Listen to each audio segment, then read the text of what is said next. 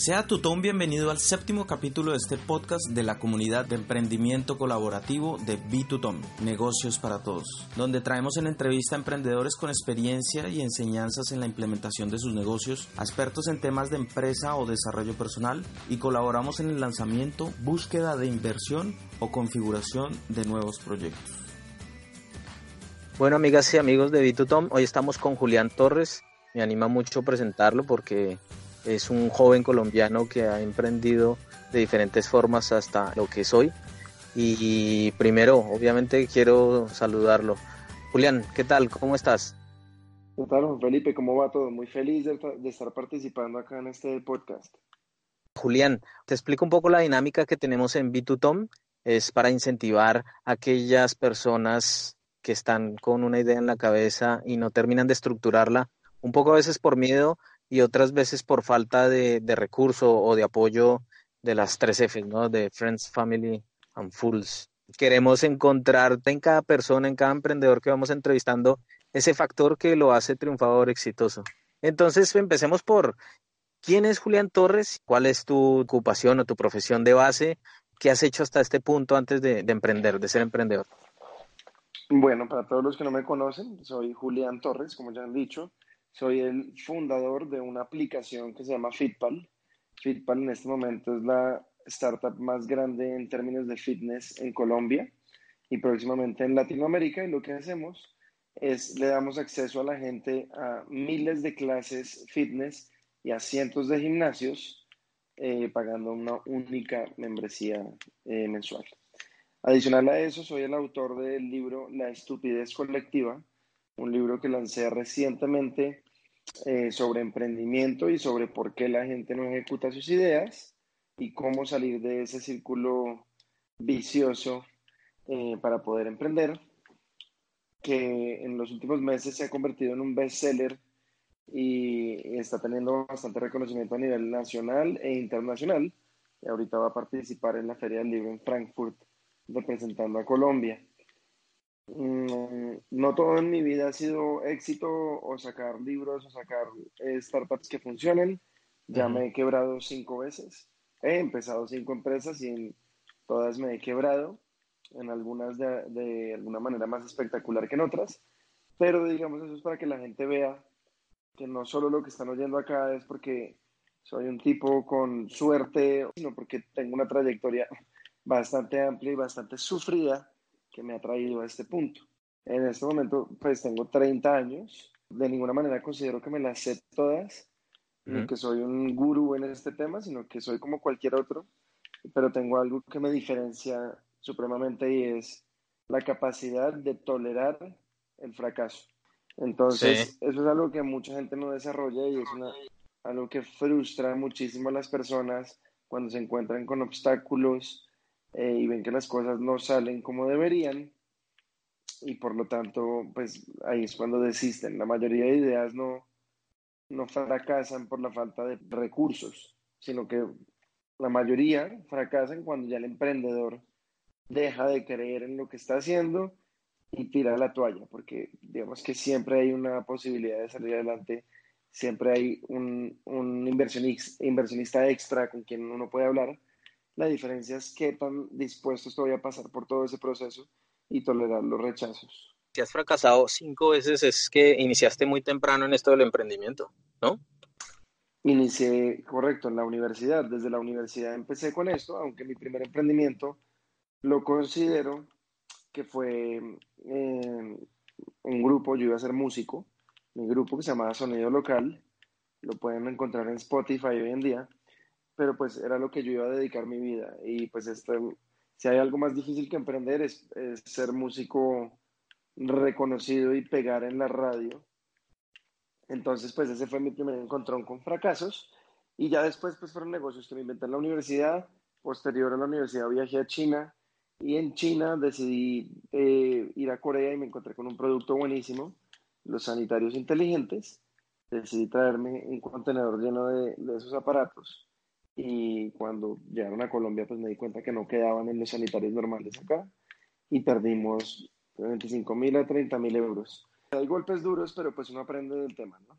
Eso, eso te iba a decir, un aprendizaje de, de tomar unas medidas antes de hacer el pedido que te salió un poco costoso, pero seguro que además de esto muchas cosas más habrás aprendido en el camino. Claro, el aprendizaje ahí es que hay que planear las cosas bien antes que hacerlas, antes de hacerlas, no solo por tirarse al vacío y dar ese salto de fe, necesariamente quiere decir que las cosas van a funcionar, que es el pensamiento millennial, en donde dicen arriesguémoslo todo, vamos y nos tiramos por el abismo a ver qué pasa, pero pues hay comprobé que si uno se tira al abismo sin ningún set de herramientas para salir adelante, pues el fracaso es casi que garantizado. Ya de por sí el emprendimiento es una actividad con un alto índice de fracaso, pero pues por alguna razón uno siempre cree que uno va a hacer la diferencia y no va a ser ese Steve Jobs o esa, ese, ese caso aislado que va a tener éxito, eso no es así. Normalmente toma muchos años. Ya nos has dado una clave de tu perfil emprendedor y es asimilar el fracaso. Podríamos decir que todos estamos hechos para el emprendimiento. Ese es un poco el eslogan de B2Tom, negocios para todos, que si quisiéramos pudiéramos poner nuestro potencial a conseguir negocios, hacer eh, los enlaces que sean necesarios y poner algo en marcha si lo quisiéramos, si lo deseáramos, pero muchas veces no lo hacemos. ¿Qué cualidades y qué en la vida te, te empujó a ser emprendedor? Uno casi que se le olvida esto a diario, pero uno, uno no es inmortal, uno no va a vivir para siempre y los años que uno tiene están contados. De hecho, yo ya hice la cuenta y a mí me quedan más o menos 650 meses de vida en el mejor de los casos. Entonces ahí es donde yo me pregunto, ¿qué quiero hacer con cada mes de esos 650 que tengo? ¿De verdad voy a pasar un mes entero sentado enfrente de un cubículo en un trabajo que odio quejándome de mi jefe? ¿O quiero intentar hacer cosas divertidas que aporten a mi sentimiento de autorrealización? Y básicamente eso es lo que me impulsa día a día, porque mucha gente toma ese camino de quejarse y quejarse y estar en los trabajos que odian, pero realmente no hay razón para hacer esto. La vida en realidad es muy corta y uno no sabe en qué momento se va. Entonces, eso pues me ayuda a quitarme, uno, el miedo, pero dos, a darme esa motivación extra para de verdad perseguir lo que quiero y construir la vida que yo quiero. A mucha gente le da miedo y cree que se va a morir de hambre. Y no, y que tal que quede en la calle. Y les aseguro que eso no es así. Si uno no quiere, uno no se queda en la calle. La gente que se queda en la calle siente o que cayó en la drogadicción, una enfermedad mental o que simplemente se rindió en la vida. Esa es mi filosofía. De hecho, estoy tan convencido de eso que cualquier persona que esté oyendo, por favor, renuncie al trabajo ya. Y si se queda en la calle y se está muriendo de hambre, yo me encargo personalmente con mi plata de mantenerlo. Hemos hablado de tus cinco emprendimientos de dos, el de los sanitarios, sanitarios. inteligentes y la banda de rock. Cuéntanos un poco de los otros tres antes de entrar en materia con Fitball. Em, eh, bueno, el primero fue uno que se llamaba Visit Colombia Tours, una agencia de turismo para backpackers, y fue en el 2007. Casi las páginas web ni estaban de moda en esa época tanto como ahora, y fue la primera plataforma web para reservar experiencias turísticas para extranjeros acá en Colombia. Eh, después tuve un restaurante llamado Underground en el centro de Bogotá, en el cual nos quebramos también. Eh, es un negocio bastante difícil. Adicional a eso, después de, pues de lo de los sanitarios y todo esto, yo entré a trabajar en una incubadora de negocios digitales y paralelo a eso fundé una empresa que se llama Enterapia. Enterapia.co es, un, es una plataforma online que presta servicios de psicología y psicoterapia para conectar pacientes y doctores en cualquier parte del mundo. Eh, bueno, y la última fue un robot de Instagram llamado Tap. Es un robot para ayudar a los influencers y a las marcas a crecer orgánicamente en eh, sus redes. Bueno, y en todos los que me has dicho, ¿fracasaste? O bueno, pues, fracaso no existe porque son aprendizajes. Pues eh, todos fueron algún, en buen negocio en algún momento, pero pues todos tuvieron su ciclo de vida y terminaron acabándose. Algunos más graves que otros, pero pues lo, que tú dices, yo no considero nada un fracaso, sino un aprendizaje. Es como considerar la universidad un fracaso por el simple hecho de que uno solo está aprendiendo, ¿no? Eh, lo mismo es en este tipo de empresas que no salen adelante, es como una universidad. Bueno, ya que tocas el tema, te voy a poner un esquema, un planteamiento que hace un español que vive en México llamado Luis Ramos y que les recomiendo mucho el podcast que es Libros para Emprendedores. Está muy bien el podcast de, de Luis Ramos. Y él hace el siguiente planteamiento. A ver si lo puedo transmitir de la forma que él lo hace. Y es, ¿por qué gastarle cinco años a una universidad si en esos cinco años yo puedo empezar a trabajar en lo que yo quiero ser como emprendedor en el futuro y aprender en la vida real de la mano de, un mentor que sea de los mejores en ese sector que yo quiero estar, aprender y de paso no solo aprender, sino tener contactos, hacer enlaces, conocer los proveedores y todo el mecanismo de cómo funciona ese sector en específico para después yo incluso en menos de cinco años poder ya estar empezando mi propio proyecto. Veo que en, entre líneas puedo leer algo similar en tu filosofía. No sé, ¿estoy en lo correcto o no? Desafortunadamente no. Y no estoy para nada de acuerdo con Luis Ramos. Me encantaría hablar con él algún día, pero pues yo no estoy de acuerdo con eso por una sencilla razón. Yo fui de esa escuela de pensamiento de hecho, yo criticaba mucho mi paso por la universidad y decía, ¿esto para qué sirve? Siempre me quejé muchísimo. Y hoy en día, después de haber pasado por todo lo que pasé en Fitpal, me doy cuenta que en realidad ese, ese pensamiento mío respondía más, era una como pereza de pasar por cosas que no me gustaran, una aversión a pasar por sufrimiento. Entonces, déjenme, déjenme explicarle por qué. En la universidad eventualmente van a haber muchas cosas que no sirven, muchas materias que no le van a servir para nada, etc.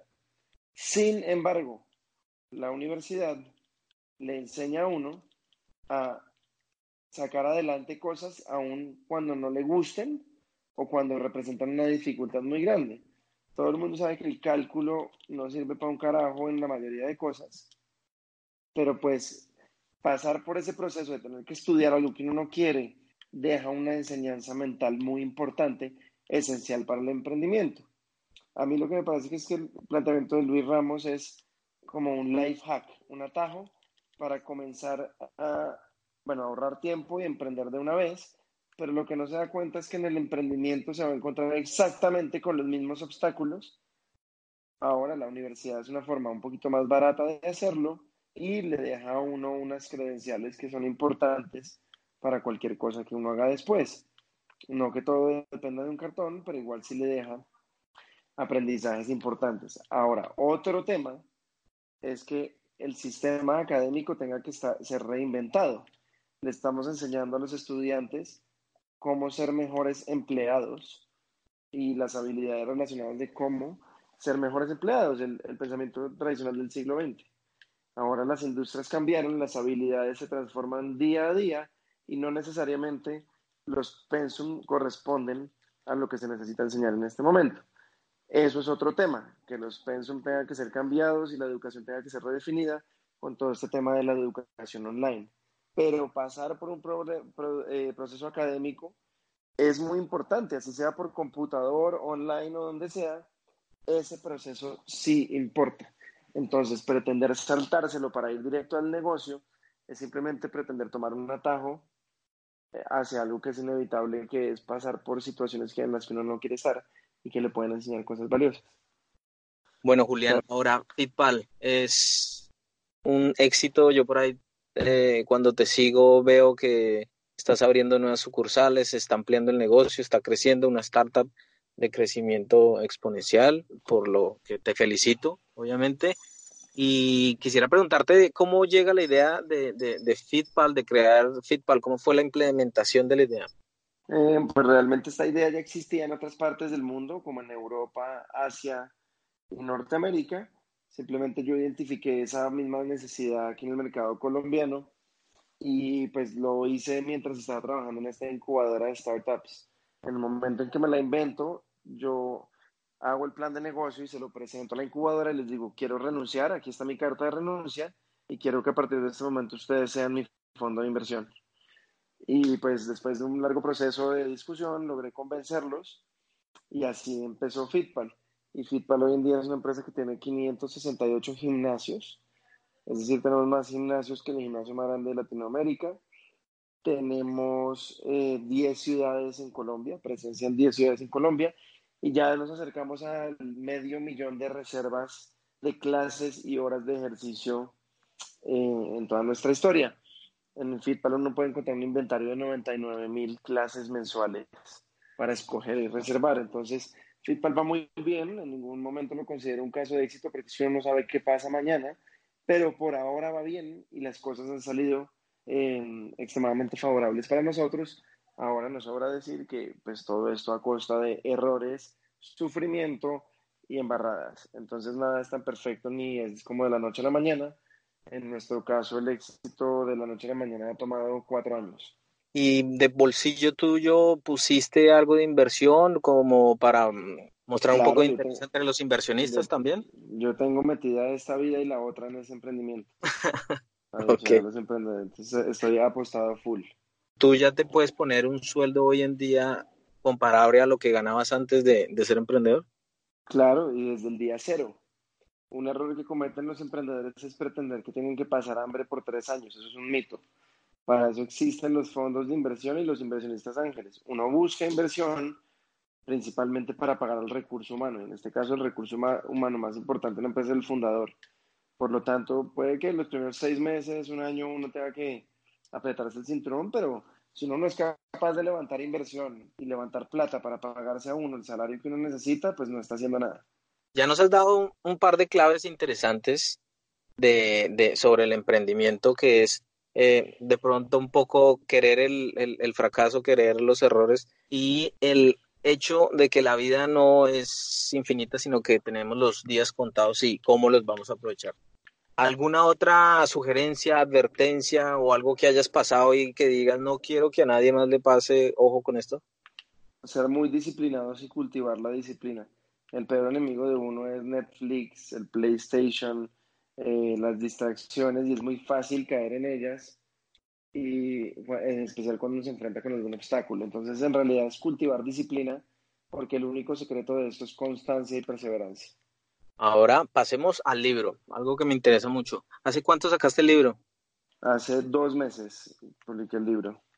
¿Y de qué estamos hablando en el libro para que la gente sepa? Para dejarles una abrebocas, el, el libro está publicado por una de las editoriales más grandes del mundo.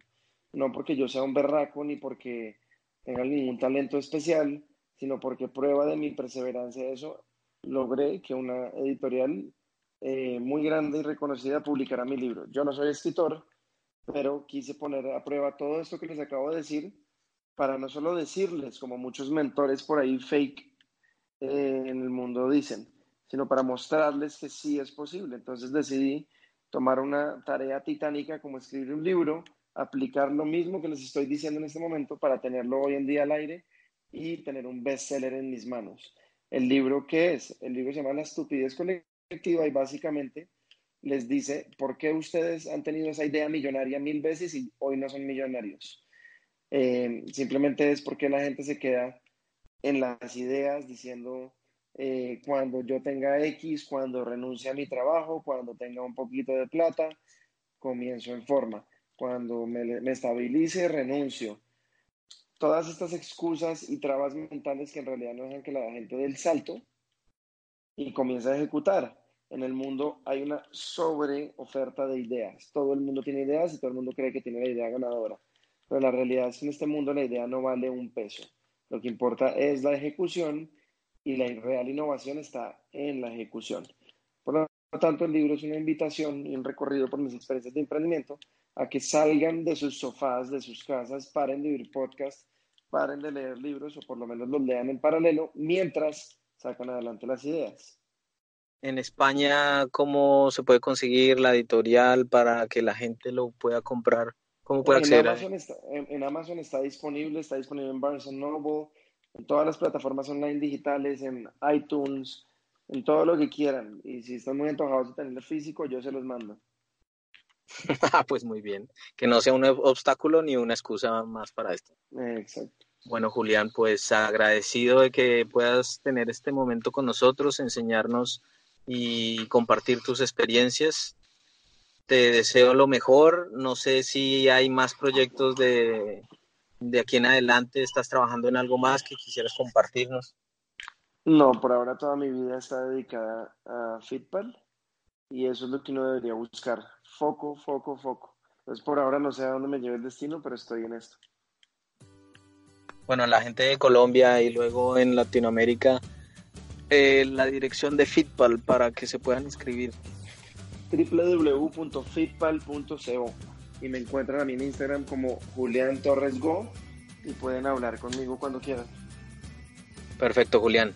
Amigas y amigos de Bitutom, aquí está la experiencia y la historia de Julián Torres, todos sus testimonios de emprendimiento y la invitación a que compremos este libro porque va muy, muy, muy en línea con lo que nosotros estamos diciendo y es dejar aparte un miedo, pasar a la acción y plasmar todas esas ideas que tenemos en la sociedad.